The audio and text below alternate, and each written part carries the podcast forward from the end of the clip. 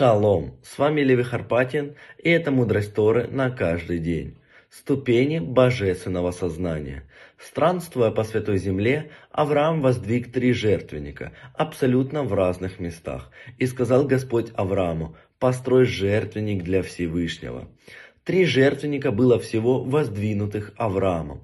Первый жертвенник обозначал бескрайнюю благодарность за множество благословений и за продолжение рода. Второй жертвенник был возвышен Всевышнему в заслугу о том, что он позволил сделать Аврааму Чуву. Ну а третий алтарь обозначал лишь только благодарность и славу Всевышнему. Бог, стремясь утолить нашу жажду, приступит их наступление.